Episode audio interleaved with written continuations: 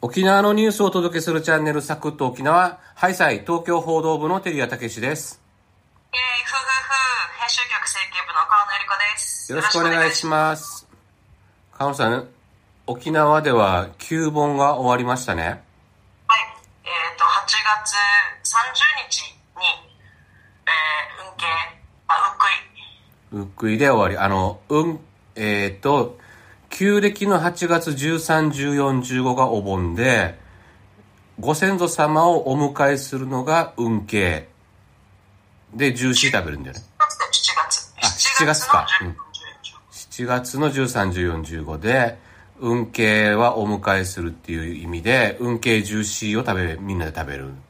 で、うーくいはお送りするという意味で、ご先祖様をお送りするので、そうそう。で、エイサーが各地で踊られるという。そうですね。で、エイサーは、あの、ご先祖様をお見送りするための、なんて言って、ダンスって言ったらいいの？儀式って言ったらいいのかな？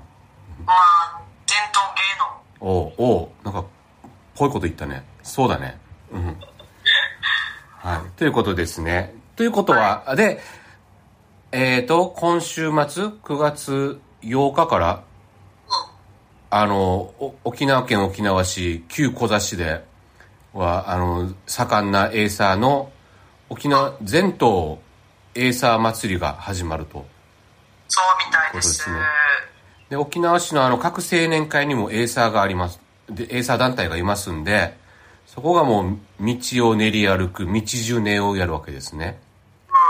でそれを見見るのが楽しいんですよ、また。まあ夜ね、やるから。うん夜っていうのが楽しいよね。めめっちゃ夜型の顔してって。だけどなんかほら、なんていうの、オフィシャルに夜で歩いていいよって言われてるあ、よそうね。うん、ちちっちゃい頃からね、そうだからね。うん。ワクワク感が違うね。なんか、どんどん、太鼓のどんどんっていうのがまた響いて、なんかちょっとテンションもこう上がるっていうか、そうそうそう。で、泡盛片手に。ちょっと道に出てね、見に行って。まあそう、道で飲み始めるみたいな。そう。で、どこそこの誰それの息子が、あの、ウフデーク持って頑張ってるよね、とか、あそこの長男は、ちょんだら頑張ってるね、とかね。そうそういう地域のちょっと頑。張ってるのあれ。ちょんだらが大変なんだよ、あれ。せ、道をあの、隊列を崩さないように、あの、ちょいちょい直しながら歩いてんだよ、あれ。うんいる人だよね。チョンダラが一番ね、コミカルな動きをして、したりして、そう、真っ白いお化粧して、うん。っていう中で、ちょんだらも京太郎っていう感じで、あれも今日から、京都から来た踊りなんだよね。エーサーもね、念仏踊りが起源っていうさね。うん。まあ、いい季節ですね、じゃあ沖縄は。そうね、なんか夏って感じ。あ夏の本当本番の夜って感じ。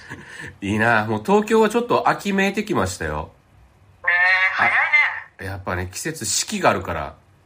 沖縄四季ないでしょいや、でもちょっとやっぱ夜は涼しいですよ。まあ、台風の影響かもしれないけど、ああ風、そうか。うん。感じではありますね、うんちょうど夜外で飲むにはちょうどいい絶好の季節になってまいりました。さっきから飲む話ばっかり、飲む方につなげていくんだけどさ。の夜長。いやいや飲まあいいや。えーじゃあ、あの、エーサーを楽し、あ、えっ、と、あれだね、来週、翌週、9月、えー16日だったかな？が、あ、15、16、17日が、うるま市、沖縄本島中部のうるま市で、エーサー祭り、うるま市エーサー祭りがあって、それはなんかうちも関わってるらしいね。知らなかった。沖縄タイムスもなんか主催してるのかな、うん、共催なのかやってるみたいです。ぜひ足をお運びください。はい。で川野さん今日のニュース解説は何でしょはい、今日はですね、えっ、と、ちょっと沖縄も、あの、まあ、中国の団体旅行客とかが解禁になったりとかしてたりとか、まあ、いよいよ本当にコロナ禍明けのインバウンドも本格再開してる中で、県内でですね、やっぱりこう、富裕層、消費単価が高いこうやっぱちょっとアッパークラスの人たち富裕層を呼び込もうというサービスが続々と出てきています、例えばまあ空港ではプライベートジェット専用レーンができていたり空港を出たらリップをリップハイヤーを配車できるサービスがあったりといろいろ広がってきていますので、まあ、こういったところの狙いとかですね、沖縄の現状みたいなところもちょっと紹介していきたいと思います。はいお願いします。まずは沖縄タイムスの記事を紹介します。那覇空港ビルディングは9月1日からプライベートジェット専用レーンの運用を始めました。国内国際線の保安検査や出入国審査などをプライバシーに配慮しながら短時間で受けられます。消費単価の高い富裕層の受け入れを促し、沖縄県内での観光消費額の増加が期待できます。はい。はい。なんかぼ僕らとはなんか縁遠い世界の話のような。そうですね、多分テリアさんと私は一生使うことがない。ぼまあね、僕ら使わなくても幸せだから。あの私たちはもう絶対使わないと思うんですが、はい。あの国がですねそもそもあの空港に、えープライベートジェット専用レーンとか、まあ、いわゆるビジネスジェットと言われてもいるんですけれども、そういった専用のレーンをこうせ整備してこう富裕層の、まあ、インバウンド客とか、まあ、インバウンドじゃなくても国内もそうなんですけど富裕層というか、まあ消費単価の高い層の旅行者っていうのを呼び込もうというのをですね、まあ、戦略として一つ掲げているんですね。うん。そういった流れの一環で那覇空港も、まあ、いよいよプライベートジェット専用の、まあ、レーンの、まあ、運用を開始したということなんですけど、まあ、専用レーンってどういうものかというとですね、まあえー、といわゆる、えーひ一つの個室みたいになっていまして、うん。あの地域上で飛行機が離陸着陸するじゃないですか沖縄の那覇空港に。はいはい。そしたらそこから、まあ、飛行機から普通だったらあのなんていうんですかタラップっていうのあれなんていうんですかねあのあタラップ、え、あの、え、えなんだっけ、あの、えーつ、つつなが、つ 建物とつなげるやつでしょ。あれ、タラップはね、あの、降りていくやつだよね、階段で。あじゃあタラップみたいなのに降そのまま普通のこの駐機場に降りて、うんうんそこから専用のバスだったり専用のこう車両ああ、なるほど。うん。乗ってもらって、うんでこの車両で直接そのこのプレミアムゲートラウンジっていうこのプライベートジェット専用のラウンジに連れてきてくれるんですよあ、なるほど。ボーディングブリッジで一般客とは通らずに、そうそうそういわゆるあの空港内に入るじゃないですかビル内に、うんうん。あれに、あれでみんな普通に入って、そこからまあ、いろいろ入国審査したりとか、税関審査したりとか、あの手荷物受け取ったりとかするっていうのが一般の普通の私たちの流れなんですけど、ん。そうじゃなくて、このプライベートジェットで来た人たちは、そのままタラップに降りて、専用の車両で、そのままこのプライベートラウンジに行けるんですね。ええうんうん。で、このプライベートラウンジに入ると、まあ、ちょっと小綺麗なあ部屋になってるんですけど、ここ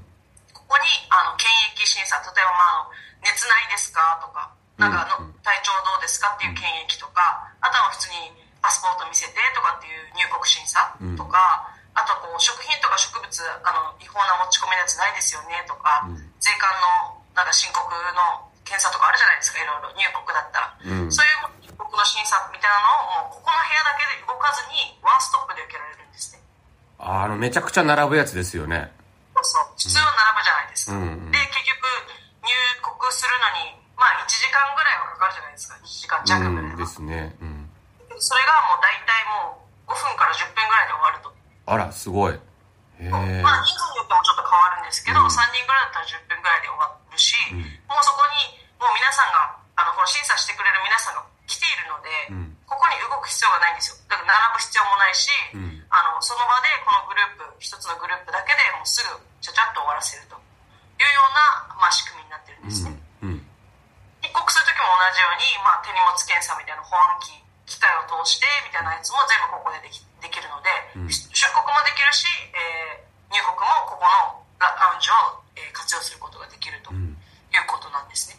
こういう同様のこの専用プライベートジェット専用レーンというか、まあ、ビジネスジェット専用レーンっていうのは、まあ、他のもちろん空港にもあって、まあ、成田とかえー羽田とか関空とか、まあ、そういった大きいところはもちろんなん。地方でいうと鹿児島の空港にもあるらしくて。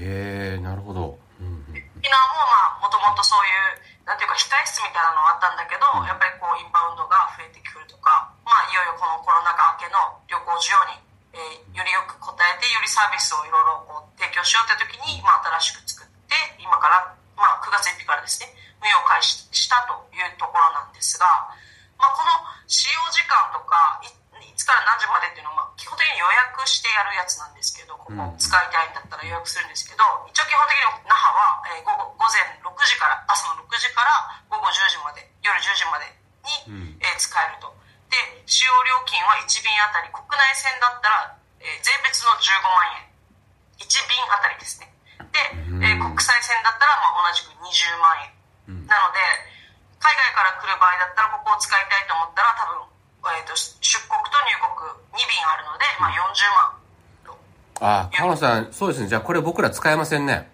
はい、だから私たちは一生多分使えない。まあ、ラッキーで不合な友達ができたら、混じってるかもしれないけど。そう。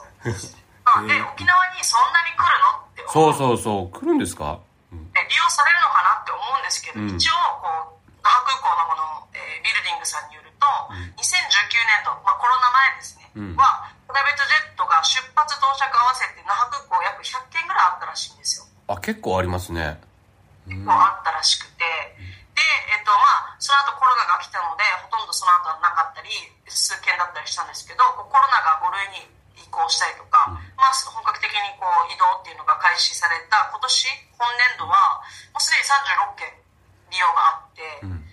あのやっぱりこのこういうププライベートのこのラウンジをより提供することであなんかラウンジあるんだったら行こうかっていうようなあの利用増加っていうのが今後期待されるんじゃないかなと思っていて、まあよりこのなんていうんですか消費単価の高い、えー富裕層の冬旅旅行者っていうのが、まあえー来やすい環境になればですね沖縄県内での観光消費額っていうのを上げていけると。うん。ということでこう持続可能な観光を作っていける観光地を作っていけるってことも期待できるので、まあ一つの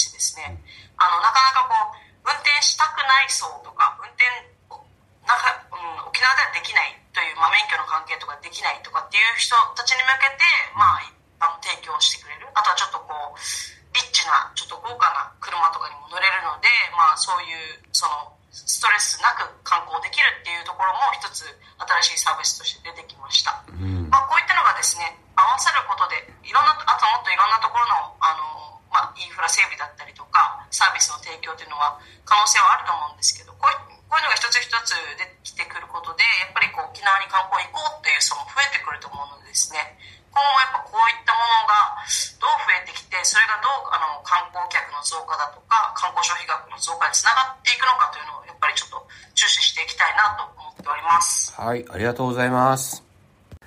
はい、エンディングです。お疲れ様でした。お疲れ様でした。えっ、と、パーソナリティが同じテーマをつなぐリレートーク。今週のテーマは、最近決めたスリーポイントシュートはい。ですね。まあ、いい、なんか、え、いいこと？快挙？な、なんていうの？そうですね。痛快な出来事？バスケットの日本代表がですね、うんあの、五輪出場を決めたので、まあ、それにちなんで、うんまあ、こういうテーマになってるんですけど、うん。まだ、あの、成功したこととか、あーもしくはまだまだ結果できてないけど、スリーポイントシュート並みの成果を残すために頑張ってることとかを話しましょうっていう、まあ、意図なんですけどね。川野さんはあるんですか？まあ、私だから仕事は全くスリーポイント決めてないですよ、最近。いや、そんなことないですよ。レイアップシュートぐらいのレベルです。一応点入れてんだ。だけど、あの、ちょっとプライベートでですけどね、あの、最近やっぱダイエット始めまして、あ、この間ね、体重が右肩上がりですって。申告してましたね。うん。平気より右肩上がりなんですよ。めちゃくちゃ。なんでちょっと、この勢いはちょっと鈍化させたいと。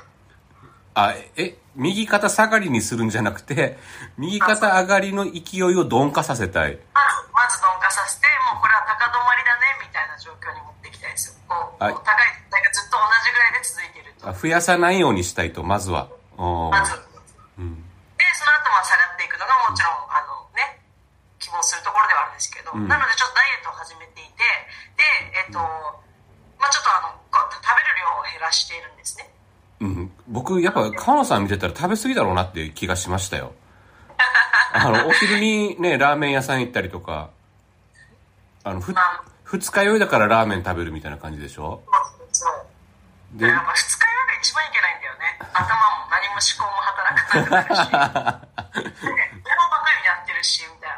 うん、もうなんか、そうね、ほぼ毎日だもんね。だけど、まあ、それはあんまりこう、お酒をやめるってことは、まあ、現実的ではないので、まあ、食べる量を減らそう。もう、まあ僕はあんまり人のこと言えないんであれですけど、そうですね。じゃあ食べる量を減らして、で、成果が見え始めてるっていうことなんですかね。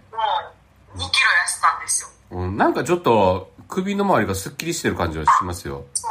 それ言われたんですよ、他の人。首の周りって。うんどんだけ20箱だったんだろうって思って。2キロでそんなに変わる？あだて今ここだけなんだと思う。この顔周りだけが痩せたんだと思う。いや、多分、その、一応全体的に痩せてて、2キロが今見えてる、あ、数字としては2キロだけれども、本当はもうトータルで見たら結構落ちてるのかもしれないね。いやいや、2キロしか痩せてない。あそうなの？そうですか。あ、じゃあこれからも続けていって、そうそう。うーん。でも、あの、1週間か10日ぐらいでも2キロぐらい痩せてんで、まあ、いい、いい感じだなと思って。おえ、例えばな、何をするんですか？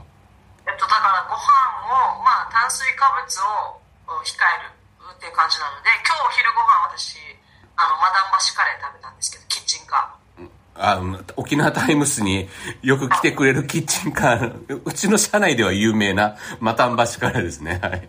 ーなんですけど、まあ、あの、食べたいなと思ってたんですけど、今日キッチンカーだから。うんだけど、やっぱカレーはやっぱ重いじゃないですか。だから、ううんーんと思ったら、もう、ルーだけが売ってたんで、ルーだけくださいって言って、ルーだけ食べました。それは美味しいんですか？めちゃくちゃ美味しい。ルーが一番美味しいから。ルー、まあそうだよね。うん。へえ。あじゃあお米は食べずにルーだけ食べたんで、お腹は空かない。いや、でも、どうせ夜に飲み会があるんで、あ、今日は飲み会があるんだ。うん今日飲み会があって、うんうん夜は食べたり飲んだりを控えるってやっぱ相手がいることだから難しいじゃないですか。そうね。一人だけ食べないとかっていうのは。まあ、そういう私もあんまり好きじゃないので、だから昼間にちょっと抑え、か頑張って抑えて、うん。全体的なその摂取カロリーを抑えようということです。はい。頑張ってください。まあ、成果が見えてるということでね、な、なかなかも、ね、モチベーション保ちながら続けられそうな。感じですね。ええスリーポイント。はい、よかったですね。はい。僕は、まあ、カレーで言うと、僕、先月ぐらいからスパイスカレー作りにハマってて、はい、ハマってますよね。うん、あの、新大久保のイスラム横丁っていうところであ、あ、で、逆ですよね。K-POP。あ、そうそう、皆さんが行くところとは逆の界隈で、スパイスが安いもんだから、え買い揃えてて、今11種類ぐらいあるんですよ、僕。そう。それでよくカレー作ってるんですけど、あの、まあ、スパイスがね、ちゃんと揃ってるから美味しいっちゃ美味しいんですよ。僕みたいな、あの、45年間料理やってこなかった人が作るカレーなんですけど、やっぱある程度美味しくて。で、あの、ね、仕事が終わってから帰ってきて食べて、たら、やっぱ反省点があるわけですよね。あ、ちょっとクミンの量少なかったかもとか、えもうちょっと、あの、テン、テンパリングって言うんですけど、あの、玉ねぎ炒める前の油で、あの、スパイスのホール、えーっとね、粉にする前のスパイスがあるんですよね。種のやつとか、カルダモンとか、クローブとかっていうやつを、あれちょっと炒めすぎたなとかっていうのがあったりするんですよガ。チですね。ガチで。で、あもう、マジであの、スパイスカレーの本とか、スパイスの歴史の本とか、もう10冊ぐらい読んでるんで僕。あの、本気で作ってるんですけど、そしたら、やっぱ反省するわけですよね。いやね、1回目作って。で、いつもの通りにビール飲んでるから、だんだんビール飲みすぎていくと、もう一回作ってみようってなってくるわけですよね。夜中に。酔っ払って、そうそう。で、2回目に作ったらやっぱ反省点を踏まえてるんで、美味しくできるんですよ。うん。これがスリーポイント。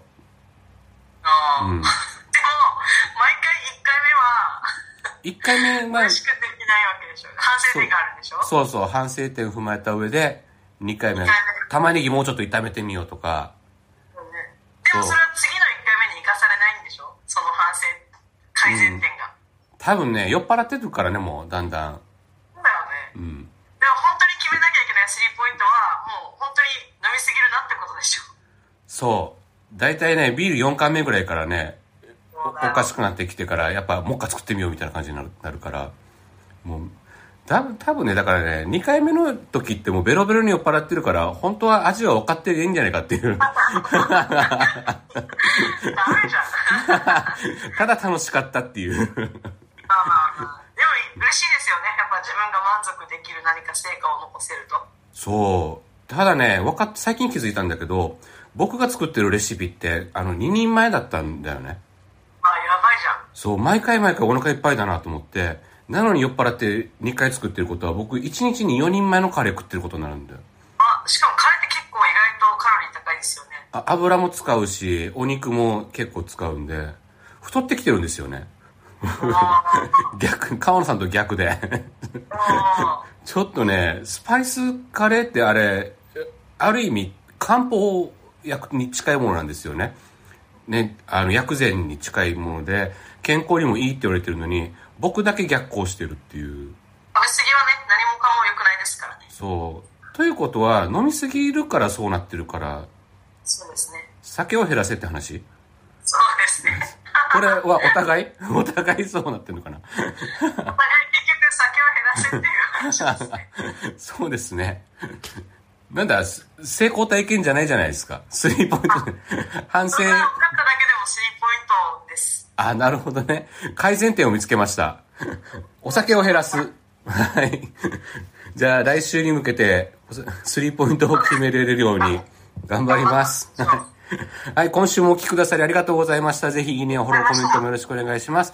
明日はゆるとサンデーです。一平二平デビタンまたんちちみそうりよ。